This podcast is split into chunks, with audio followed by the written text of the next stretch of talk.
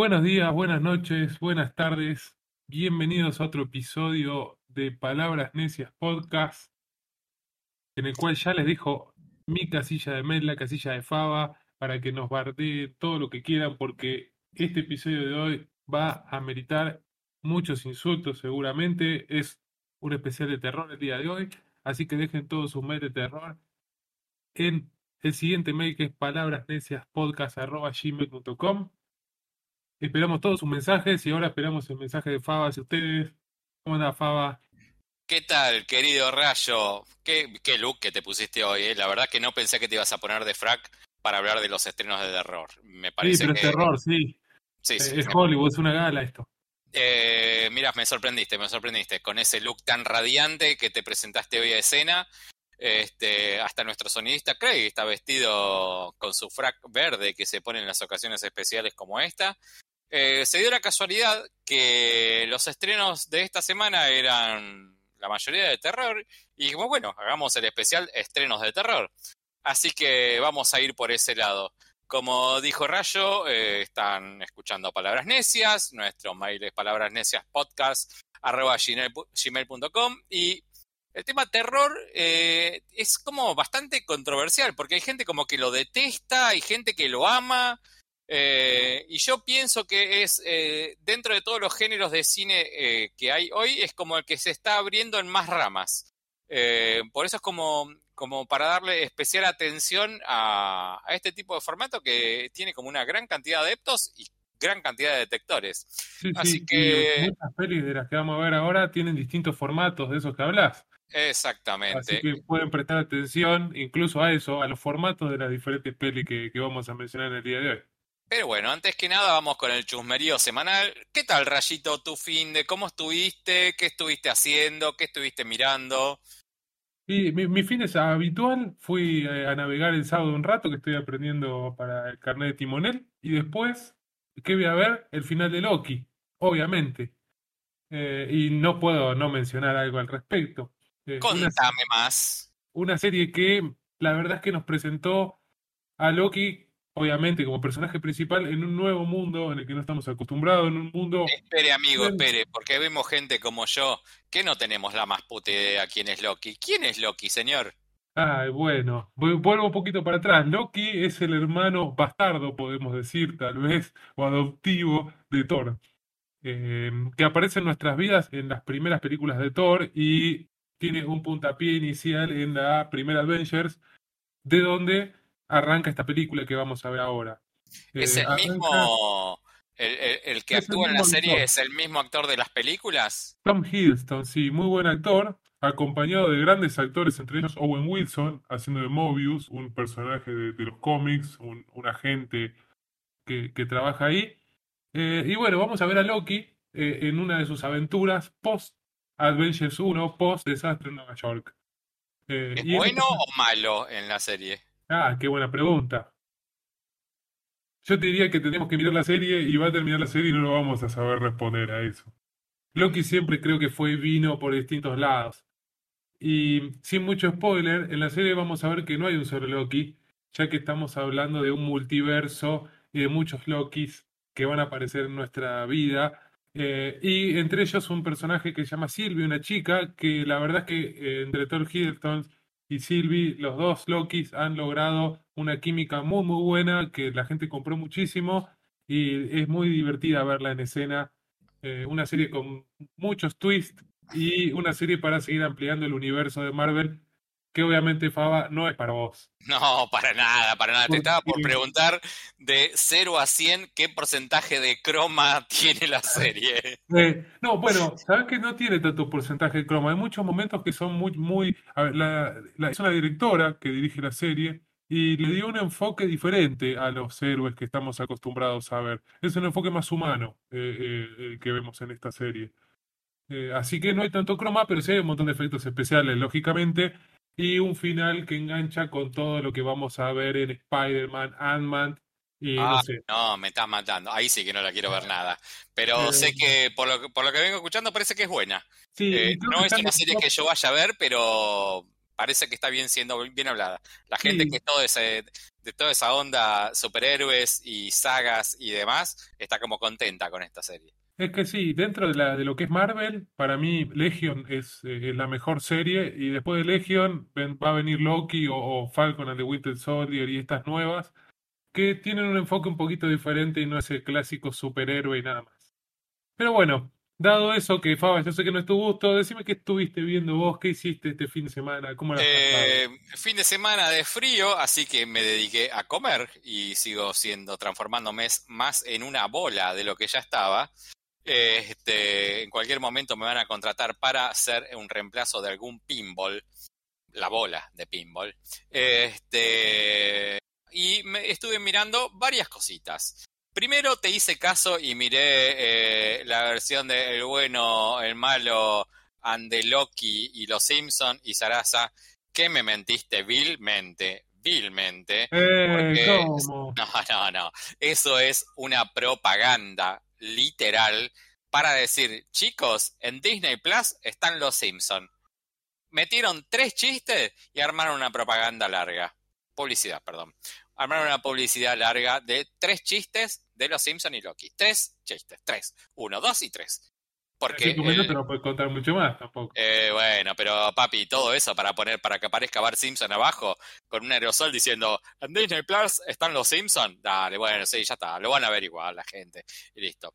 Después terminé de ver Veneno, que la verdad es que como como algo alternativo y distinto a todo lo que es sagas superhéroes y demás. Es una historia bastante, bastante, bastante bien contada, por más que, que lo cuenta sea una productora española, Antena 3, este, que no deja, no deja de esquivarle el bulto a las escenas telenovelescas, cursis y demás, como toda serie española, como ya comenté.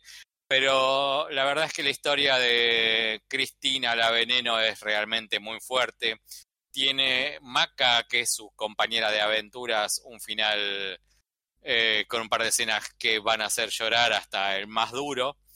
Y otra de las cositas que estuve mirando y pude ver esta semana, que es una de las series que va a estar, creo que está nominada con algunos, algunas nominaciones para los Emmy, que es Mare of Easttown. El primer protagónico de una serie de Keynes Winslet, la chica de Titanic, no hace falta ni que diga mucho más, ya sabemos todos quién es. Y la serie va, eh, si miran el tráiler, parece que es de una investigadora que tiene que resolver un asesinato. Eso es lo que van a ver en el tráiler.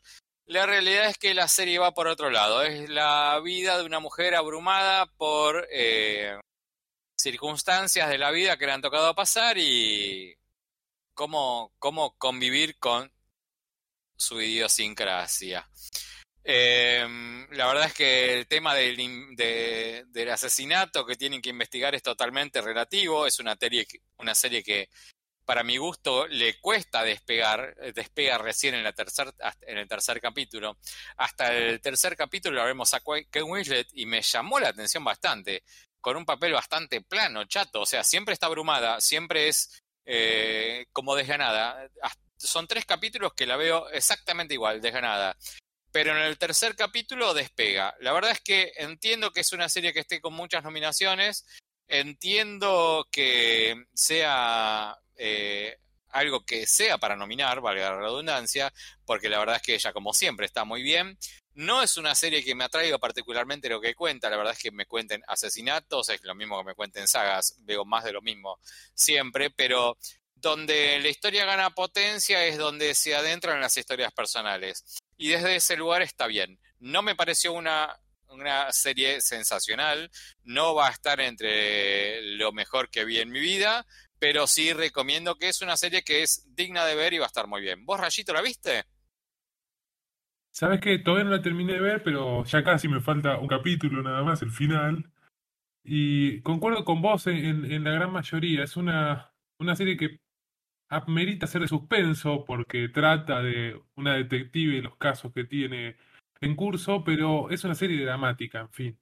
Una serie que nos muestra un montón de lo que sucede en un pueblo, East Town, y las relaciones familiares y todo lo que abruma a esta detective. Es que tal cual es eh, pueblo chico, infierno grande, y un lugar donde todos se conocen con todos y donde todos tienen secretos que de a poquito van saliendo a la luz y cómo esas mini historias van atravesando a la protagonista. Exacto. Tiene muy buenos actores, además de Ken Winslet, no vale la pena recomendar. Está Jane Smart, que es la, la madre, que justo dije Legion hace un ratito, eh, trabajó en Legion. Está Guy Pierce, eh, todos buenos actores, incluso un Sí, actor que me igual, gusta mira, mucho, me Ivan pareció con, me Ivan pareció me con Guy, me pareció con Guy Pearce que tiene un papel como bastante menor, eh, desaprovechado. Y después otra de las cositas que me parecieron como raras, no voy a decir malas, raras, tiene como de repente pequeños pasitos de comedia, chistecitos, vos decís, innecesario, no me venís contando esto en este tono. Pero más allá de eso es una serie que la recomendaría. No es de mi gusto de lo que diría, "Mm, la verdad es que lo voy a poner a darle premios. No, o sea, si yo tuviera que entregar premios, no sería una que yo le entregaría algún premio, sí la nominaría, pero no tendría premios de mi parte. Pero supongo que tiene un cierto mercado para la gente que le guste las series de, de que haya que investigar un asesinato, donde, donde las intrigas se van descubriendo de a poco, que te dan una pistita, que esa pistita lleva a otra pista, que ese- ese- esa cosita lleva a otra, y que todo eso te va abriendo como un marco de decir, bueno, a ver quién puede ser el asesino. Eh, esa gente se va a copar, entendiendo que no, no apunta a eso. O sea, Sí, sí. Pero igual la- cada capítulo es como que resuelve un enigma y genera otro muy bien logrado, a pesar de no ser suspenso. Sí, sí, no, no, no, nunca la, nunca la vi yo como algo enigmático, pero enti- entiendo que esta serie va a estar nominada y no esté mal que esté nominada. Eh, es para un mercado que yo no soy, pero que está muy bien para ver. Eh, Rayito, ¿algo más tuviste para ver esta semana o ya largamos con la primera de cine? La- Larguemos todo terror, hay que largar con el terror, sí. Listo, vamos. Inmercamos, eh, nos, inven- acabo de inventar una palabra, inmercar, que quiere decir eh, no sé qué. Se ve que lo dije bastante como el culo. Eh, vamos a meternos de cabeza en la primera película de cine.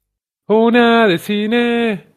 Bueno, bueno, la primera película que vamos a hacer nuestros comentarios críticos es la que se estrenó en el, perdón, que se va a estrenar el, el jueves que viene, el jueves, ya les digo qué fecha, jueves 23 de julio, se va a estrenar A Quiet Place 2. Tuvimos que ir al preestreno de esta película, fuimos invitados especialmente por la productora, un martes a las siete y media de la mañana, así que fuimos con sueño a ver esta peli. ¿De qué va? Eh, arrancando de que la película, su nombre termina con A Quiet Place 2, estamos hablando de una segunda parte, eh, que está totalmente atada a lo que fue la primera. En la primera, unos bichos caen a la Tierra y estos bichos atacan a los humanos si haces ruido. Así que toda la película transcurre con gente eh, que si hace el mínimo ruido, los bichos te comen y te matan. Es así. Eh, en la primera vemos a Jim de The Office, eh, que es el director de la peli, con su mujer, ¿cómo se llama la mujer, Rayito, vos que tenés por ahí anotado todos estos datos? Emily Blunt. Gracias, me había olvidado. Emily Blunt es su mujer en la vida real, hace su mujer acá en esta, en esta peli. Les estoy contando toda la peli 1, eh, para que se sientan inmersos con la 2. Eh, ella embarazada y a los tres minutos de que empieza la peli, ella tiene tres pibes, o el nene chiquito agarra un juguete, hace ruido con un juguete, pum, tres minutos, muere el nene. Eh, la peli la peli 1, les hago spoiler, viejo, porque acá hace una peli ya no viste la primera parte, no queda otra que hacerte spoiler. Al final, el padre se inmola para salvar a su familia y con eso nos quedamos. La verdad es que la 1 fue una gran película porque te mantiene tenso toda, toda, toda la duración, o sea, estás todo el tiempo diciendo, no hagan ruido que te va a agarrar el bicho. Y la 2 parte desde ahí, tiene como un como una leve precuela que te explica cómo es que los bichos llegaron a la Tierra y a partir de ahí sigue la historia de donde nos dejó la 2. ¿Qué me pareció esta? Voy a hablar lo que me pareció bien. La peli eh, me mantuvo con el suspenso y la tensión casi tanto como la 1. Así que si una película de terror me quiere, me quiere tener tenso, diciendo, ay, no hagan, no hagan ruido, que vienen los, los bichos, la verdad es que no logró. Así que es una película que está bien, sí, la verdad que está bien. Pero ahora les voy a decir las cosas que no me gustaron, las cuales hicieron que eh, pierda la frescura que tiene la 1. Eh, la verdad es que yo cuando pensé, cuando termina la 1, pensé que con la muerte del, con la muerte del padre, o sea, quedaba la madre embarazada que tuvo a su hijo, a su bebito, y sus dos, con sus otros dos hijos. Yo digo, bueno, es como la supervivencia de la madre que no tiene que contar ahora con, el, con su marido, cómo se las arregla. ¿Cuál es el gran, gran, gran error de esta peli para mí? Es ¿por qué me reemplazás un varón con el otro? O sea, de repente me hacen una leve precuela, un leve comentario de cómo llegan los bichos a la Tierra, diciendo que el padre tenía un amigo y ahora el, el tipo este es, ay, vamos a buscar la ayuda de él, y este hombre es el nuevo pater familia, que es el que se encarga de la protección de la familia. Innecesario.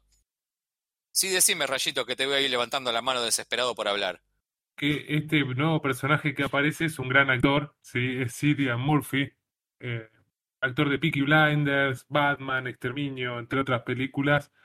Más allá de que es cierto lo que decís, la verdad, era un personaje de reemplazada, es un gran actor, está bien el papel.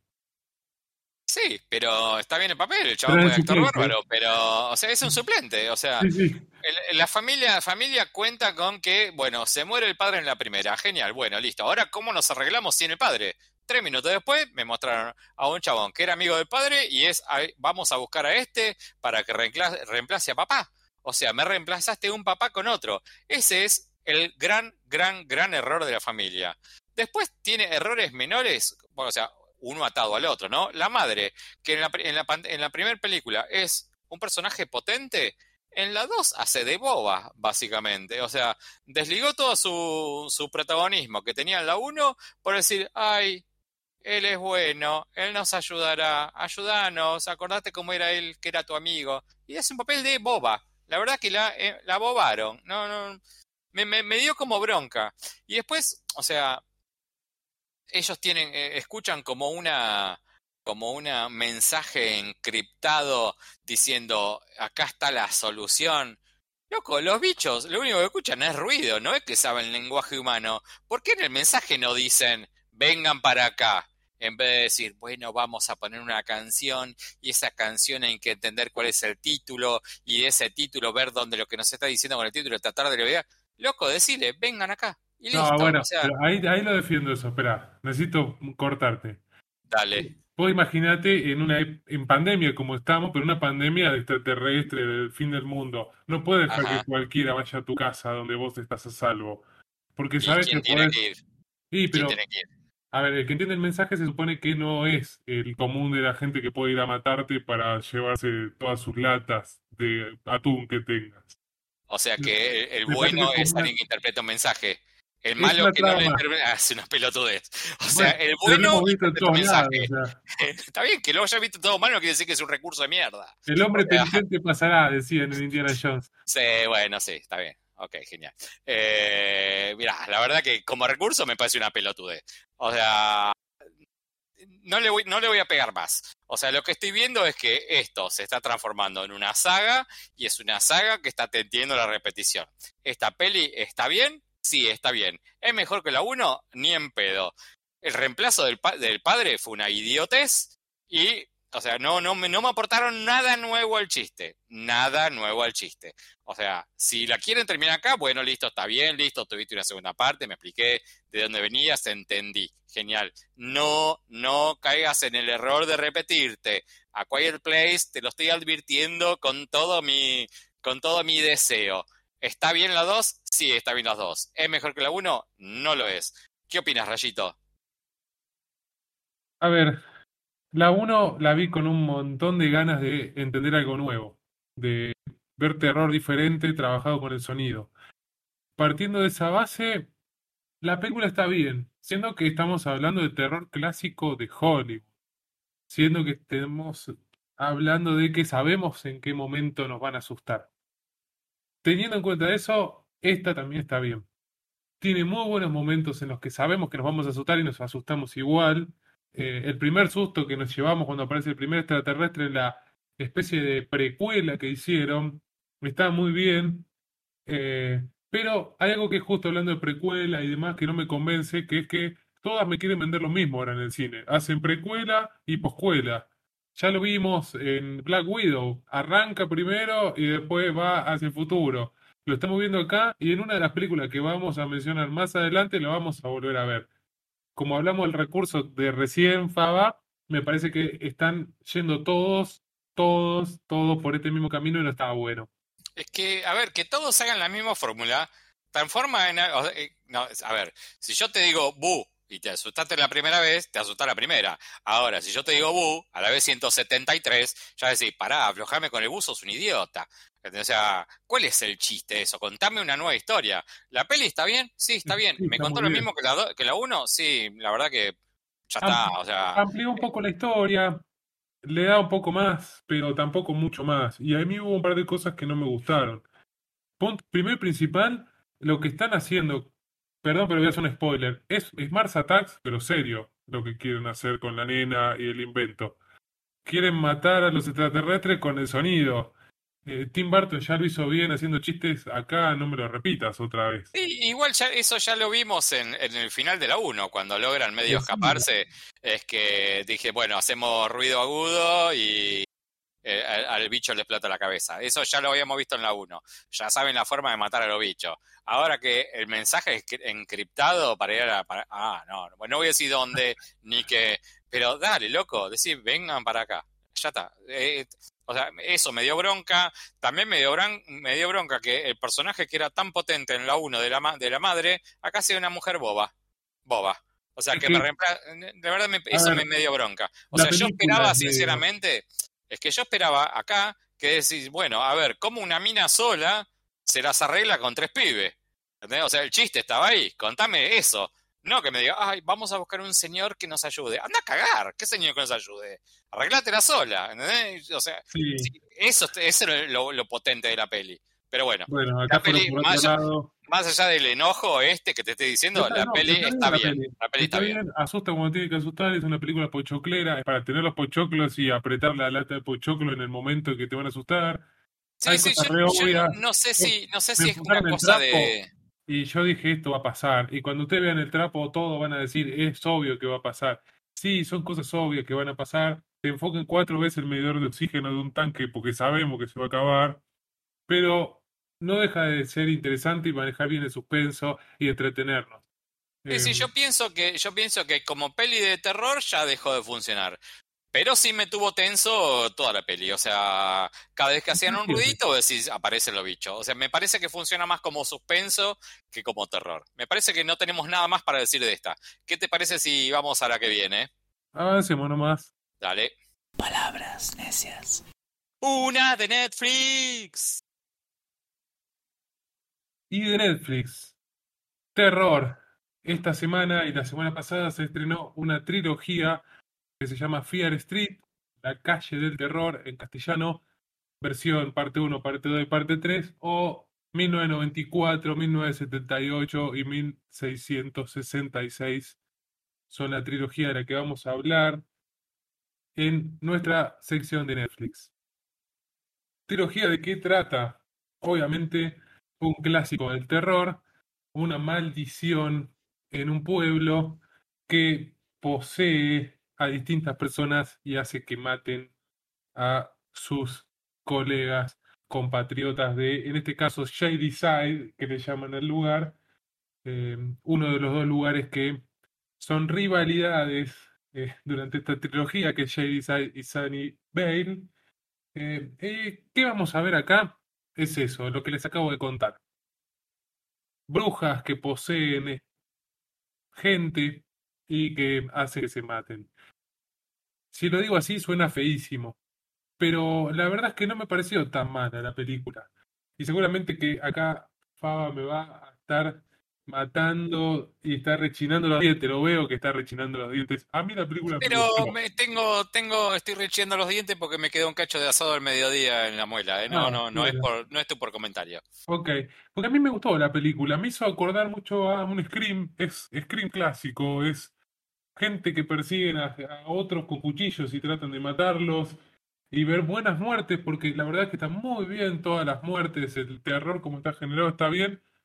Sepan que están viendo terror clásico a lo Scream, terror clásico de- del susto de ese lo que hicieron el verano pasado. No Mm, esperen algo diferente, algo sí. distinto. No, no, no, no estoy tan de acuerdo ahí contigo, pero te dejo, te dejo. Em, así arranca la saga, con algo relativamente normal, muy bien ambientado en los 90, después vamos a pasar a los 70, nuevamente vamos a ver terror muy clásico para mi gusto, muy Jason, ¿sí? Porque ya estamos en los 70, em, algo bastante bien logrado también en esa época, historia Tampoco similar. coincido tanto con eso. Pero bueno, Bueno. Y voy a hacer un mini resumen llegando al final, una película que nos esperaba a todos con algo de terror clásico como veníamos viendo y nos trajo una historia un poquito más interesante.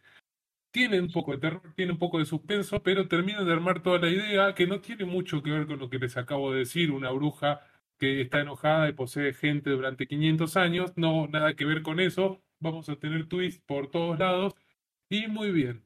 Lamentablemente, aunque está muy bien, en esta última película pasa lo mismo que pasó en la que comentamos antes y en Black Widow, que tenemos una precuela y después una secuela. Algo que está bien, pero por favor, a la gente en Hollywood, no sé quién escribe películas, pero dejen de hacerlo, porque una vez está bien, tres más o menos, ya una cuarta basta.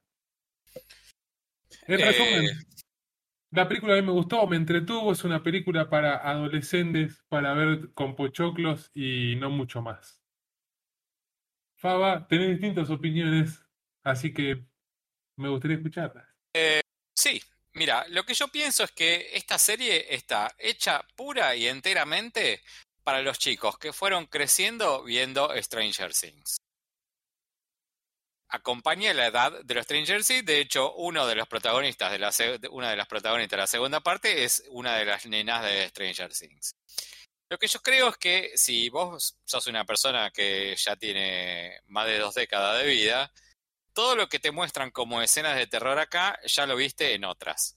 Es como un gran compendio de eh, formas de resolver situaciones de terror, lo vas a ver en estas tres pelis. Que me parece como un tantín excesivas, pero entendem- entiendo que esta, esta trilogía apunta exactamente a los pibes que fueron creciendo mirando las distintas temporadas de Stranger Things. Entonces ponele, arrancaste mirando Stranger Things a los 13 años, miraste 4, 3, 4 temporadas, no sé ya cuántas van, hoy tenés 16, 17, entonces decís, mira, ahora ya crecí un poquito, voy por este lado, entonces como una consecuencia natural vas a mirar esta trilogía. ¿En dónde la banco? Que la historia se basa en eh, una historia de amor entre dos pibas adolescentes. Entonces, que te muestren que la historia de amor deja de ser la heterosexualidad clásica o rubias tetonas escapando y callándose y muriendo ante el- la escena de terror que sea, que apunten a que existen otras formas de amor, está bastante, bastante bien y lo toman con una naturalidad que me gusta mucho. No es para mí, evidentemente, o sea, yo no tengo 17 años, vi Stranger Things, pero eh, acá lo veo Rayo que me está levantando la mano desesperado por hablar. Decime, Rayito. Justo mencionaste algo que, es válido y la, la relación que tienen las protagonistas, eh, hablando de, de la nueva onda LGBTQ y, y más, y me pareció algo que creo que, que amerita comentar, que eh, en la última, dada la época, consideran bruja a una de los personajes por empezar, digamos, a aclarar su sexualidad.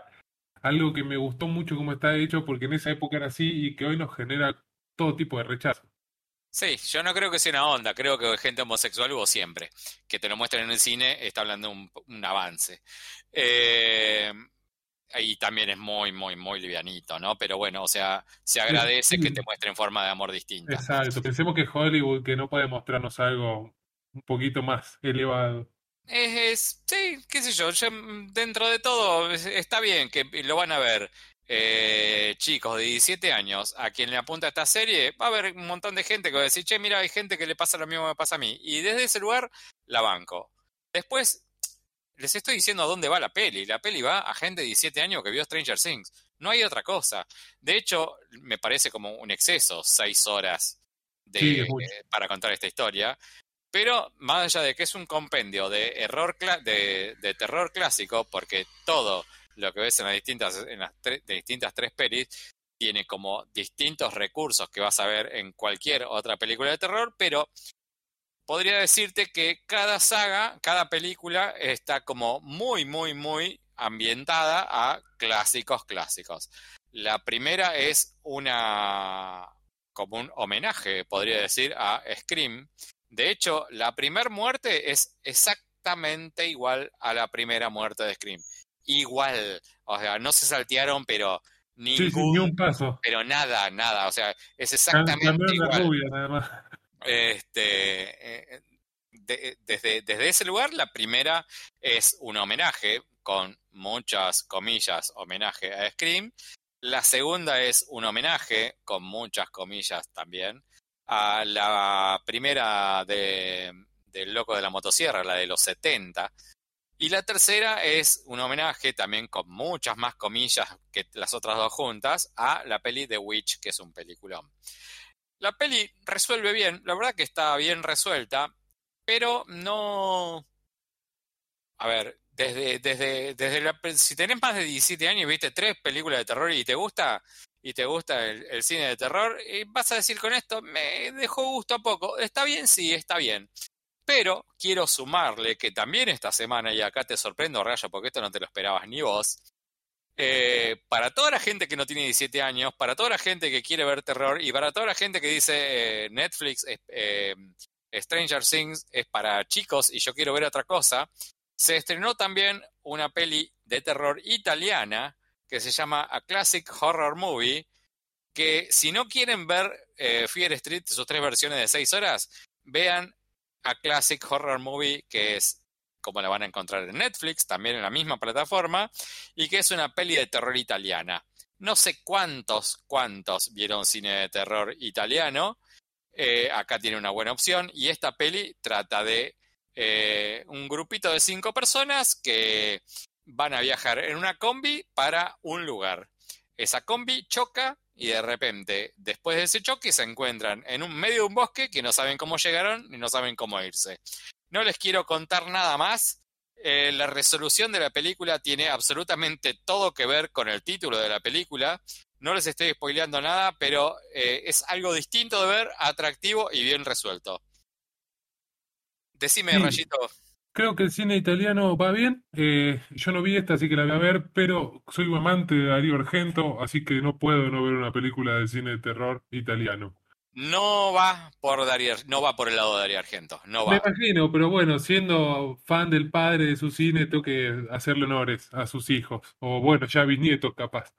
Eh, mira, yo te diría que la, te diría que la veas para que ver cómo eh, resolver historias clásicas de terror desde otro lugar. Eh, eh, o sea, todo esto es para la gente que no quiera ver Fear Street diciendo, che, pará, no me trates como un pibe de 17 años, quiero ver otra cosa. Bueno, la otra que te recomiendo es esta, Classic Horror Movie. Aprovecho el momento y voy a hacer algo que me olvidé de la película anterior, perdón la interrupción, pero quería decir lo mismo de A Quiet Place. Si quieren ver cómo se trabaja un poquito mejor el sonido, pero en el terror también, Berberian Sound es una película de Toby Jones muy buena, Berberian Sound Studio, muy muy buena película que trabaja el horror del lado del sonido, pero no tan Hollywood, que me parece que es lo que está apuntando Fabo acá con esta película de cine italiano. ¿Querés volver a mencionarla, por favor? A Classic Horror Movie, película italiana que encuentran en, Netflix. Y si sos chico, te encantó Stranger Things, esta Fear Street te va a encantar. Te va a re Sí, está muy buena para ustedes, adolescentes, chicos. Y bueno, y vamos a otro género ahora en nuestra nueva plataforma, o ya vieja, en Amazon. Palabras necias. Una de Amazon. Y de Amazon, la recomendada de mi parte que elegí, eh, Voy a contar primero por qué la elegí a la película y después decir qué película es. Contar la Eh, previa que es importante. Sí, por eso, exactamente. Eh, elijo esta peli porque conozco a uno de los escritores, eh, lo conozco de la Universidad Nacional de La Plata, sé que hace cine de terror diferente, vamos a decirlo, solo hasta ahí de momento. Para aquellos que lo conozcan, perfecto, Adrián García Bogliano, saben de qué cine hablo. Y se la recomiendo a Fava, digo, se estrenó en Amazon, veámosla, la escribe él, la dirige alguien más, película de terror mexicano. A lo cual Fava me dice, esto va a ser No, dije, ¿por qué? ¿Por qué? ¿Por qué? No, no. Elijamos cualquier otra cosa. Esto me parece que es una porquería. Ay, todavía me estoy pegando con la toalla mojada en la espalda por el error. Y bueno, la verdad es que la película está muy bien. Estamos hablando de una película que se llama Animales Humanos. A los dos, voy a spoilear, pero bueno, tengo que decirlo, a los dos nos gustó y, y me siento bien, estoy sonrojado y sonriendo de oreja a oreja de haberle mojado la oreja con saliva a mi amigo Fava a la Sí, sí, distancia, Es verdad. porque eh, siempre con barbijos y todos cuidados. Sí, sí, sí. Me escupiste la oreja y haces bien, muy bien. Merezco, merezco la escupida porque le tiré mucha caca y la verdad de la peli, ah, bueno, ya contaré mi parte. Dale vos nomás. Dale, vamos a hacer un, un mini resumen de qué trata la película para que la gente entienda de por qué la peli nos gustó. Eh, Momento, no juzgues. Yo Ah. tengo el por qué me gustó. bueno, Pero- es verdad, sí. Hay otras cositas que a lo mejor no coincidimos, pero bueno. Está bien, es cierto, capaz que no, coincidimos. Eh, bueno, eh, vecindario, familias, clásico de cualquier película que podría ser drama, suspenso, no sabemos de qué, todos sabemos ahora que de terror porque eh, está bajo ese género, en el cual la nena de una familia tiene miedo al perro del vecino. Y lamentablemente, tras un hecho que vive la nena, es mordida por el perro. Esa mordida desencadena una serie de eventos que no quiero spoilear mucho, pero me parece que genera una rivalidad entre los vecinos, amantes de los perros, y los vecinos que, nada, sufrieron que la nena haya sido mordida. Sí. Eh, hay datos, hay datos fundamentales que no estás diciendo, así que los voy a decir yo. Te dejo, te dejo continuar. No, dale, decilos, decilos, decilos ahora. Eh, para mí lo que garpa la peli, o sea, uno de- donde te presentan los personajes, no es una familia normal, son las dos familias muy, muy, muy acomodadas. Son dos familias de mucha guita, se, se, se ve de muy de entrada que son dos familias de muy gran pasar, y una familia tiene como gran insistencia en hacerse amiga de la otra familia. La, la familia que es un poquito más reacia al contacto es la familia que tiene la hija. Pero lo que garpa muchísimo en esta, te- en esta peli es que por más que vaya al, al- como si fuera el estilo de la peli de Daniel Arauz, la de el, el hombre de al lado, el vecino Sí. de al lado. Sabés que trabajé a- al lado de esa casa, Mira, qué de la bárbaro. casa Curuchete en La Plata. Además, participé en la filmación, pero nunca quedaron las escenas. ¡No! Este, bueno, la peli va por ese lado, o sea, eh, un vecino incómodo para el otro vecino. Pero lo que le garpa mucho a esta peli es que tomaron algo que genera como eh, muy un, un intenso muy a favor o un, un intenso muy en contra, Sí. que es eh, el tema de la gente vegana. Entonces, como eh, la familia que tiene, la familia que tiene su hija es como gente come carne y todo lo demás, y los otros, los del, los de al lado, son como fundamentalismo, fundamentalistas del veganismo. Entonces, partiendo de esa situación, es que se genera mayormente el conflicto. La nena le tiene miedo al perro y los otros tratan al perro como si fuera a su hijo y con todas las consecuencias y las peleas que puede tener un veganista contra un no veganista. Eso es el mayor potencial de la peli. Me estás contando algo que no se vio nunca con, con crudeza. Ahora te dejo seguir porque eso es lo, que le garpa a la peli. Te dejo seguir con tu comentario.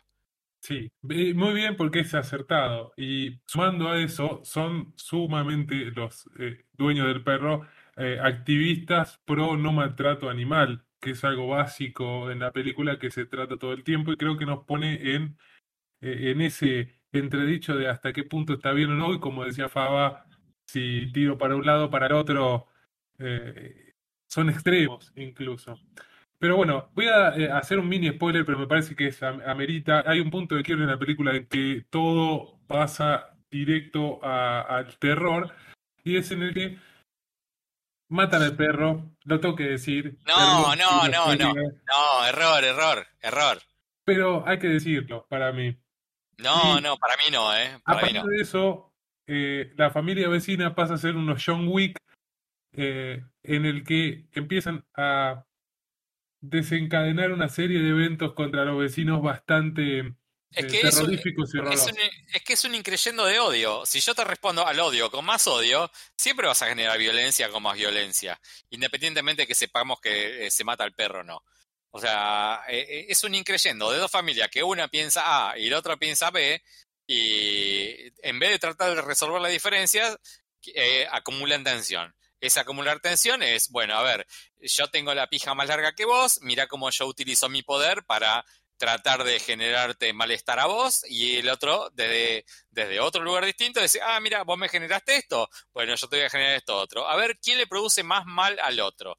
Desde esa, desde esa escalada es que donde gana la potencia. No hay necesidad de, a ver, ya es tarde, ¿no? Pero para mí no, no, como que no te garpa mucho saber el hecho de que le matan el perro al vecino. Este, o sea, el, potencial de la peli es cómo es la escalada de violencia uno al otro. A ver, si no lo mataran el perro al vecino sería la purga eh, en versión mexicana. Me parece que es importante en este caso porque juegan con eso. Eh, ellos están con máscaras de perros muy, muy No, no, más. no tienes más, no tienes más, no tienes más, no lo tienes más. Bueno. Este, qué sé yo, o sea, para mí eh, lo que gana en la peli es cómo se resuelven esos conflictos. O sea, que, yo, o sea, para mí, para mí desde ese lugar y lo que es mejor de la, para mi gusto, ¿eh? lo que es mejor de la peli, y ya que es un tipo conocido tuyo o amigo tuyo, lo mejor de la peli es el guion. Todas las fallas que tiene la peli no son del guion. A esta, esta peli le agarra una productora que entienda cómo llevar ese guion adelante y le va a sacar un mayor potencial. Porque todo, todo, toda la potencia de esta peli está todo en el guion. Es algo que no se ve, es algo que está bien resuelto, que no le escatiman a mostrarte determinadas situaciones. Que, perdón que te tengo que interrumpir con la peli, que te veo con muchas ganas de spoilear. Para mí no hay necesidad de spoilear, es una peli que ves una gran escala de violencia y que donde gana es en el guion Después todos los fallos son errores de dirección. Errores de dirección y errores de, er, errores de, de, edición. Eh, es donde están los mayores, los mayores problemas de la peli. Pero si logramos abstraernos de esa situación de corte de, corte de edición y de cómo pone la cámara el director o cómo se enfocan determinadas situaciones, si te olvidas de eso, vas a encontrarte con una peli muy, muy, muy original. Y eso, como dijimos al comienzo de, al comienzo de este, de este episodio, es el potencial del terror, eh, del terror hoy, encontrarte con cosas que se pueden contar de manera distinta.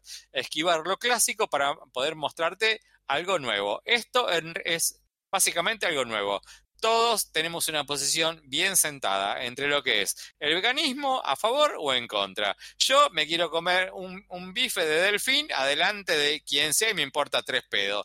Va a venir el fundamentalista del, cuidado de los animales y me va a decir, oh no, comete esta ensalada de pasto y sé feliz, me chupa tres huevos. Yo voy a seguir comiendo sándwiches de delfín. Mátate vos con tu ensalada de pasto desde mi posición totalmente carnívora, va a venir el, totalmente apuesto a decirme que soy un maltratador de animales y si eso me genera en mi persona o en la tuya o en la de todos situaciones que no hay grises, o estás o a favor o en contra, que ellos me lo llevaste a una situación de peli de terror, me pareció grandioso. Igual tengo más cosas para decir. Te dejo a vos, Rayito. A ver, yo no tengo tantas cosas para decir al respecto del veganismo, ¿no? Espero que no te cruces ningún vecino parecido a lo de la película y te estés comiendo un bife de delfín, Faba. Es como una pierna. Ah, pero eh, nada, a ver, la película me parece que, es muy buena, sí, la parte eh, de la historia creo que es lo que, más eh, sentido cobra en todo esto, porque lamentablemente spoileé un poco, sí, para mí valía la pena que, que lo cuente, me parece que si no mucha gente no la va a ver porque es una película independiente, no es una película de las que nos aparece en el top de Amazon, y es una película que nos muestra terror desde otro lado, con un terror diferente, con muy buenos twists. En varios momentos habré contado uno o dos, pero sigue teniendo varios que no conté. Eh, hasta los papeles me parece que están muy bien. Eh, es verdad que puede tener algunos errores, pero hasta tiene una muy buena fotografía y muy buenos efectos especiales para lo que se puede lograr siendo una película de bajo presupuesto. Es cierto que si esta película la hubiese agarrado Warner Bros. y nos pone una estrella, eh, cualquiera de las estrellas que estaban a Quiet Place, esta película estaría en el mismo podio en todos los top de venta del cine, porque tiene todo como para que queramos verla.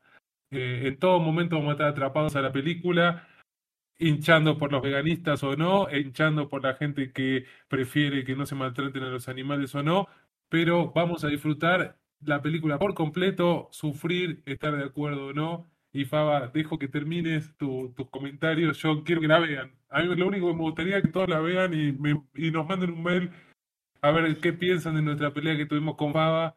Que este es el primer eh, round, el segundo viene después. Es que sí, sí, la verdad es que tengo que reconocer mi pleno error de prejuzgar, porque donde yo vi el, el, el, póster inicial dije, uy, qué poronga esto, rayo, ¿por qué elegís esto?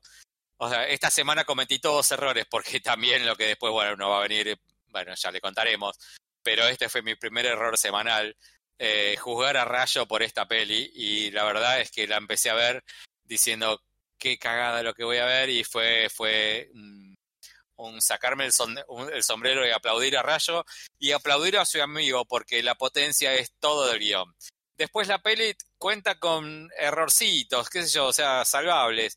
Eh, tiene al comienzo escenitas de leves escenas de screamer que supuestamente te quieren como impactar con esas apariciones rápidas, con el ruido rápido que te hacen sobresaltar que está mal editada porque se ve cuando entra la persona a la escena y lo que tendría que hacer un jumper de, del sonido alto no lo hace, te sigue, mantiene el sonido ambiente, así que ese error lo comete tres veces al comienzo.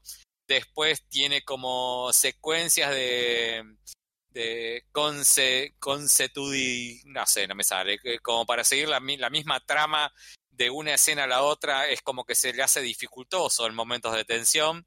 Eh, después las, las escenas de sangre son como, por momentos, como de un gore barato y la, la forma, la gente que actúa eh, puede ser mejor. Por eso digo que esta peli, si la agarra una productora con más guita, estas tres cositas que son fácilmente solucionables, la transformarán en un gran tanque, en un gran tanque. Decime rayo que te veo levantando la mano. Esto que dijiste del gore y lo barato y demás, era el, cine que estoy acostumbrado yo a ver de, de, de Bogliano, Adrián García Bogliano, eh, así que me parece que también en parte es elección de ellos eh, hacerlo un poco así. Sí, sí, sí, o sea, está, estoy hablando desde, desde mi gusto personal, o sea, a mí, qué sé yo, o sea, está bien, es gracioso, o sea, me, pareció que cuando uno ve ese tipo de eh, gore barato, eh, es cuando quiero ver otro tipo de cine y reírme. Acá eh, estoy metido en una situación tensa, en una pelea de dos familias, que me quieras mostrar ese gore barato me parece como un, como un error, para mi gusto. Pero mm, la peli está muy bien, me gustó sus falsos tres finales. O sea, ¿qué llamo falsos finales? Cuando vos estás mirando la peli y decís, bueno, termina acá, bueno, no, tiene una cenita más, bueno, termina acá, no, no, tiene una cenita más, termina acá, sí, termina acá. O sea, los tres falsos finales, los tres finales me gustaron. Este, me parece que le aporta un montón, me parece que le aporta un montón. Me gusta que no vayan por el, cierre de, bueno, todos felices y contentos. Eh, la verdad es que eh, toda la potencia está en el guion. Toda la potencia está en el guion. Si se abstraen de que los actores no son grosos, que tiene estas cositas de, de, errores de edición, de errores de sonido. Eh, si se abstraen de toda esa situación y se dejan atrapar por un guion nuevo, la verdad es que la película agarpa por todos lados y Rayo te quiero abrazar. No quiero estropear tu smoking que te pusiste por la, por la ocasión, pero reconozco mi error. La verdad que prejuzgué mal. Abrazo a vos por tu elección, abrazo a tu amigo por un gran guion y trataré de callarme, que no voy a hacer, pero en esta la tengo que comer doblada. Y con esa frase creo que ya está. Yo, yo ya está, me retiro y creo que pasamos a una de Torrent que vamos a ver qué pasa en este capítulo. Dale, vamos. Una de Torrent. Bueno, y la última. La que Juan Carlos Torrent le pedí yo especialmente. Y le dije, Juanca, tráeme Behind the, behind the Sightings. Y Juan Carlos, muy voluntarioso como es siempre, vino y trajo esta película para que podamos ver porque la elegí yo. Siguiendo en la semana del error, por Dios, qué error que cometí, qué pedazo de bosta. Ay, sí, esta era la mala. No, no, no, no, o sea, eh, estoy con seguridad, con seguridad, en este momento diciendo que es la peor película que voy a ver este año, pero sin ningún tipo de dudas. ¿Y por qué la elegí? Porque yo siempre todas las pelis que miro, eh, eh, que voy a ver, miro el tráiler antes, porque siento que el tráiler es una forma de cómo venderme la peli y también forma parte de, de, todo el proceso de la película. O sea, si yo tengo una peli, hago la peli y también voy a producir el tráiler para que ayude la potencia de la venta de la película, también miro el tráiler. Digo, mira que me, me, hace al conjunto todo de, de de, la película. Así que digo, bueno, miro la peli y miro el tráiler. Siempre hago lo mismo. Esta, el tráiler me, me, me, la vendió. Y voy a hablar de lo único bueno que tiene la peli. Bueno, no, primero voy a contarles de qué va. Es una pareja que quiere eh, armar un documental sobre los avistamientos de payasos atormentando a gente en todo Estados Unidos. La peli va el estilo Blair Witch, falso documental. Y es eh, todo lo bueno que podría decir de la peli, ni siquiera es esto, o sea, eh, me lo vendieron bien en el tráiler, el tráiler está bien vendido, y lo único que hicieron bien en la peli es que te dan como esta leve intro de que hay avistamientos de clowns tratando de asesinar gente y asustar gente en distintos lugares del país, y cortan una escena de eh, jefe de gabinete de Estados Unidos en una entrevista que un periodista le pregunta algo, no, no muestran lo que le preguntan, pero está bien editado. Entonces el presidente está hablando, sí, bueno, es un tema que estamos queriendo considerar, pero bueno, lo queremos llevar con una mayor soltura. Está bien cortado, o sea, no te dicen de que está hablando de los payasos, pero lo cortaron bien. Es lo único bien que hicieron. Todo lo demás es un error. Todo lo demás es un error. Eh, a ver, la película es eh, si alguno pasó por una, por una universidad de cine alguna vez, cualquier persona que haya pasado por una universidad de cine, se va a encontrar con gente con talento, la mínima, y la mayor cantidad de gente es pretenciosa. Esto es el proyecto de gente pretenciosa que cree que es Fellini. Entonces dijeron, uy, vamos a hacer esto, esto es genial. La película es, como proyecto universitario, es chota. O sea, si yo soy un profesor de estos pibes eh, que traen este proyecto universitario y me dicen, mira lo que hice, yo digo, no, papá, no aprobaste. Es una poronga lo que trajiste. Porque hasta como proyecto universitario la película es pretenciosa. Está sobreactuada. Los dos actores que, que aparecen están... Pero no, no hay una película que no sobreactúen. Ni una. O sea, la, idea está bien. Me estropearon. Eso es lo que más bronca me da. Porque la, peli, la idea está bien pero es el concepto de la idea. O sea, si yo miro, miro el trailer de esto decís, mira, mira qué, qué copado esto como para hacerlo, pero es una idea estropeada. O sea, son pretenciosas, está mal actuada, tiene, está mal iluminada. O sea, si me están queriendo contar una película que es del tipo concepto Blair Witch, todos vimos Blair Witch, que la vendieron bárbaro Blair Witch, son gente tratando de filmar algo con los celulares. Entonces, si acá en esta peli donde me quieren replicar una escena eh, filmada con un celular o con una cámara en mano, no me pongas doble iluminación, papá, no me pongas un spot de, de, iluminación de la escena y, que ve, estoy viendo el spot de iluminación y aparte el flash de, celular. Porque lo veo la doble iluminación.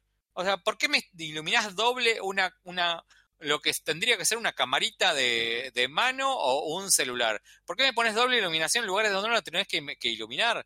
O sea, las escenas de que, que supuestamente escapan están eh, eh, filmadas con un steady, o sea, con un estabilizador. Estás corriendo, escapándote de un de, de, de, un payaso. No me pongas estabilizador y me filmás como cámara en mano una escena donde tenés un trípode, donde la mina le está hablando a la cámara en la comodidad, en la comodidad de su cámara, de su casa.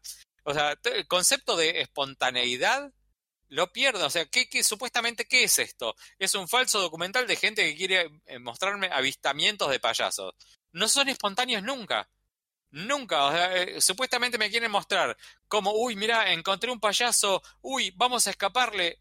Lo van a ver, le van a hablar como si fuera, o sea, no, no son espontáneos con nada. Todo está mal, no pude rescatar nada, pero absolutamente nada. Si vos decís, la peli, bueno, es corta, dura una hora y veinte, es la hora y veinte más larga de mi vida, es una cagada, te juro, la pasé mal, la pasé mal, de, pero de lo mala que es. O sea, no hay forma, no hay forma que recomiendo esto. Quiero dejar a Rayo que exprese lo que le pasó porque sinceramente yo no encontré nada malo. ¿Y saben lo que es más, más bronca me da? Es que esta peli pedí verla yo. Juan Carlos la trajo y me comí el garrón por dos esta semana. Primero por contradecir la que me dijo Rayo y que fue un la película de todas las que recomendamos esta semana, me parece lejos la mejor. Y la que elegí yo para ver por Torrent es una poronga. Y no creo que haya peor poronga que esta película en todo el año. Rayo, ¿qué opinas? Uh, round 2, Flowers Victory, diría yo. No, no, tremendo, tremendo.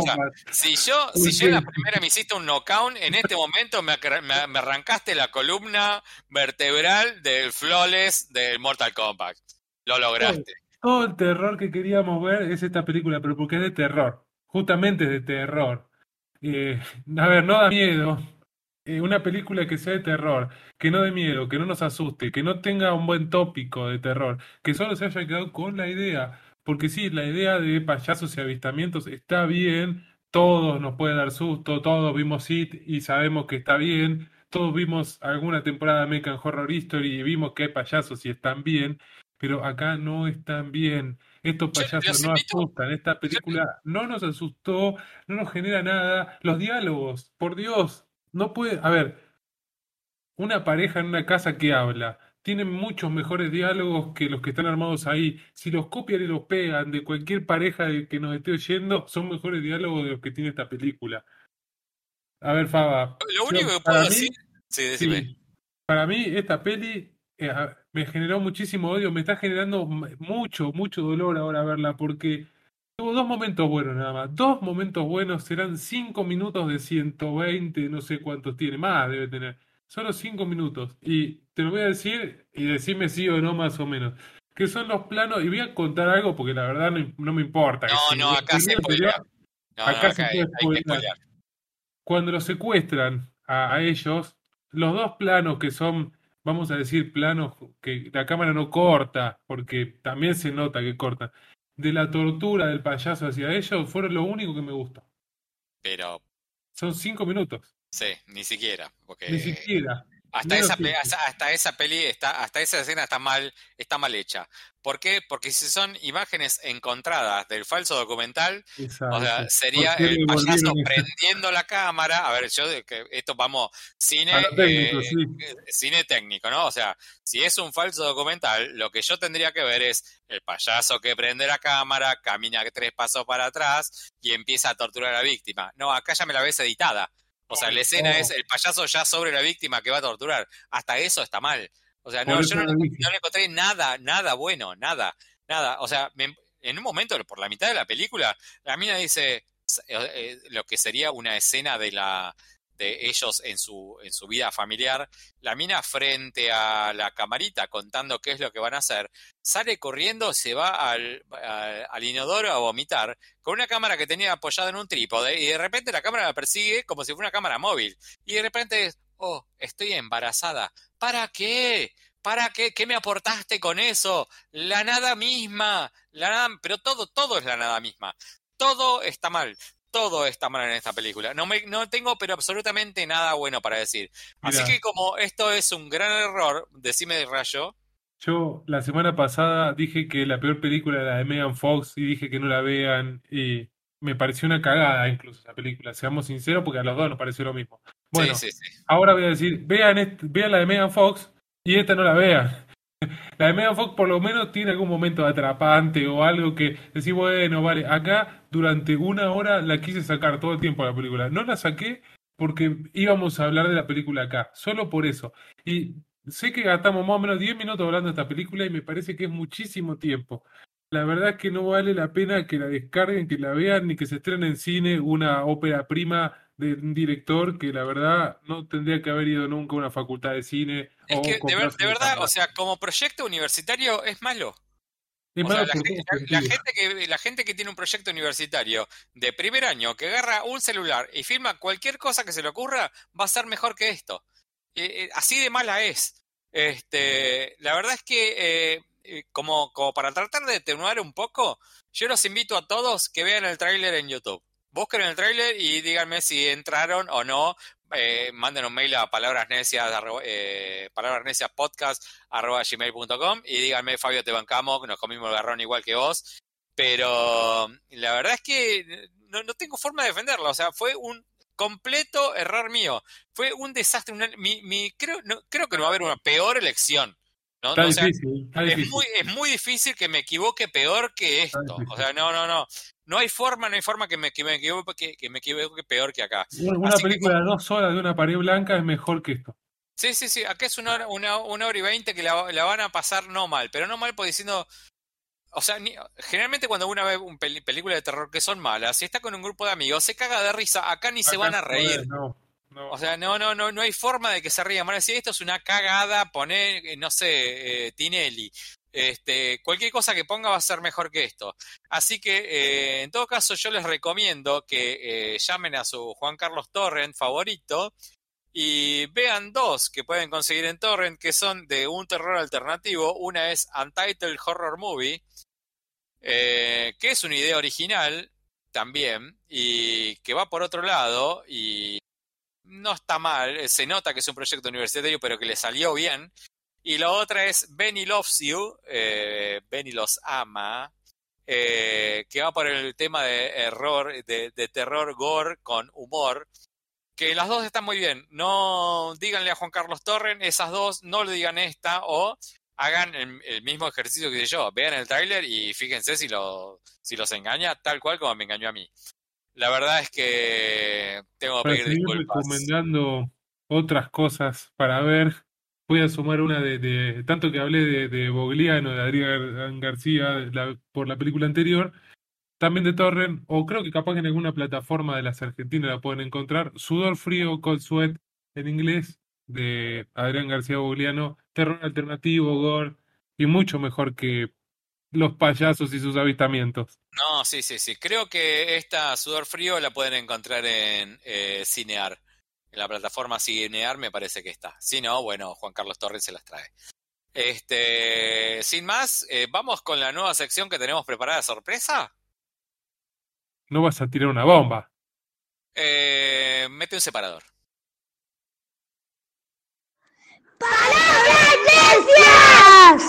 Bueno, y ahora vamos a largar con una nueva sección. Esta sección le vamos a poner combate. ¿Por qué combate? Porque como se habrán dado cuenta, con Rayo opinamos absolutamente opuesto en casi todos los temas de cine. No sé si habrá alguno que opinemos lo mismo. Eh, eh, no, no opino lo mismo que vos, ya, ahora te digo, no opino lo mismo que vos. Mira, no voy a, no voy a discutirte esto porque todos sabemos que eh, las opiniones de todos son opiniones y lo mío es la verdad. Así que en nuestra primera edición de combate eh, lo vamos a tomar como si fuera un round de MMA. Los rounds de MMA duran 5 minutos. Así que del momento que digamos ya, yo voy a poner el cronómetro y no importa en qué estado esté la discusión, donde suena el timer de que terminó, terminó la discusión. Este, lo que vamos a tratar en el tema. ¿Eh? ¿Cómo, cómo? La vera queda así hinchada en el medio de la Sí, sí, discusión. hinchadísima, hinchadísima. Igual acá todos sabemos que el que se enoja pierde, así que vamos a ver cómo se da esto. Eh, eh, la, primera, la primera emisión de esta sección combate es eh, la saga. ¿Un error o un acierto? Eh, ¿Qué te parece, Rayo? Cuando quieras, vos decime y yo pongo el comenzar, ¿eh? Vamos, dale, ya. Eh, listo, le doy iniciar y empezamos. Para Eh, mí es un acierto. A ver, hay un Eh, montón de sagas en la historia que han funcionado. Te lo dije varias no, veces.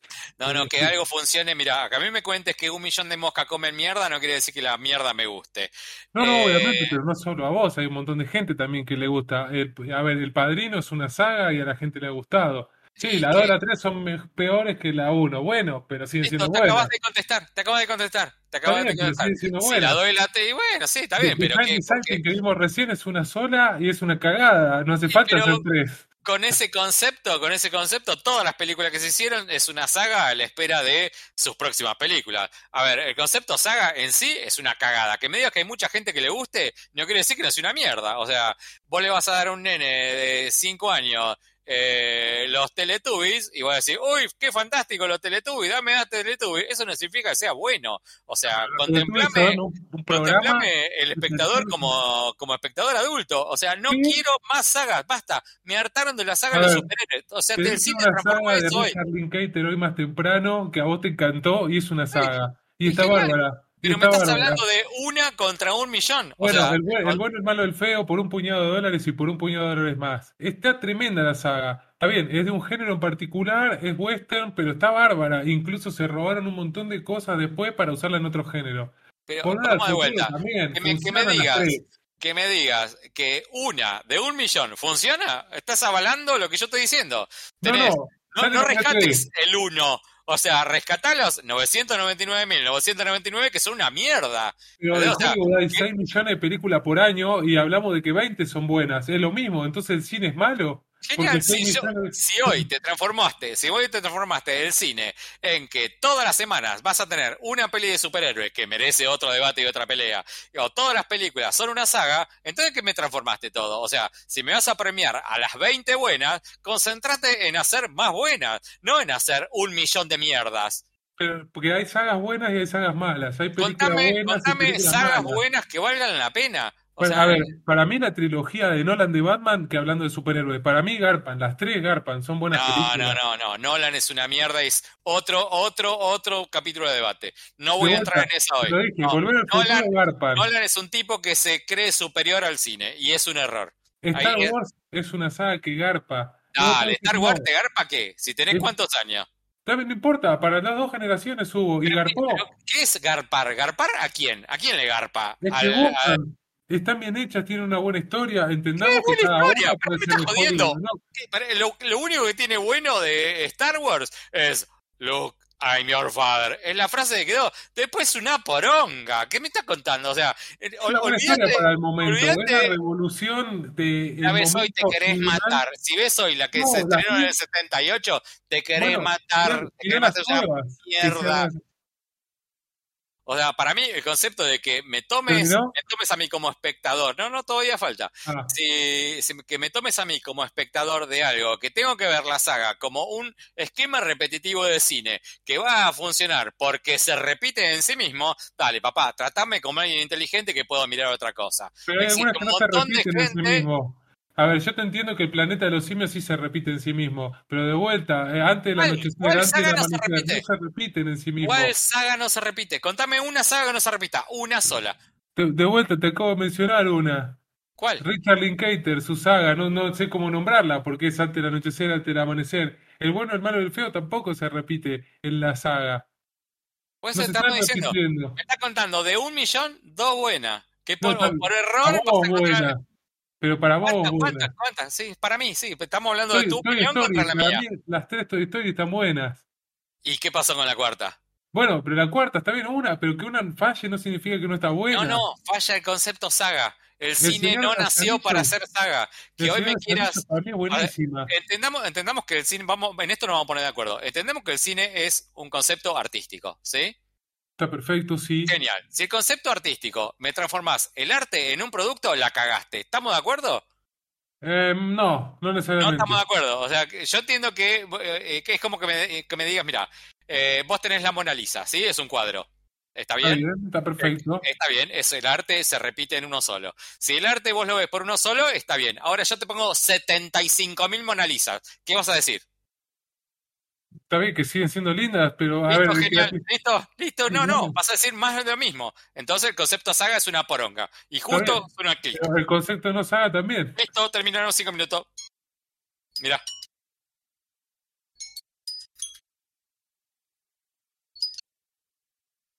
Bueno chicos, este fue el primer capítulo de combate.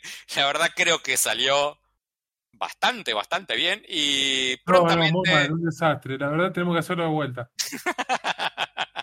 Voy a opinar Eh, siempre lo opuesto a vos. Ah, Eh, así que, sin más, este ha sido un nuevo capítulo de Palabras Necias Podcast.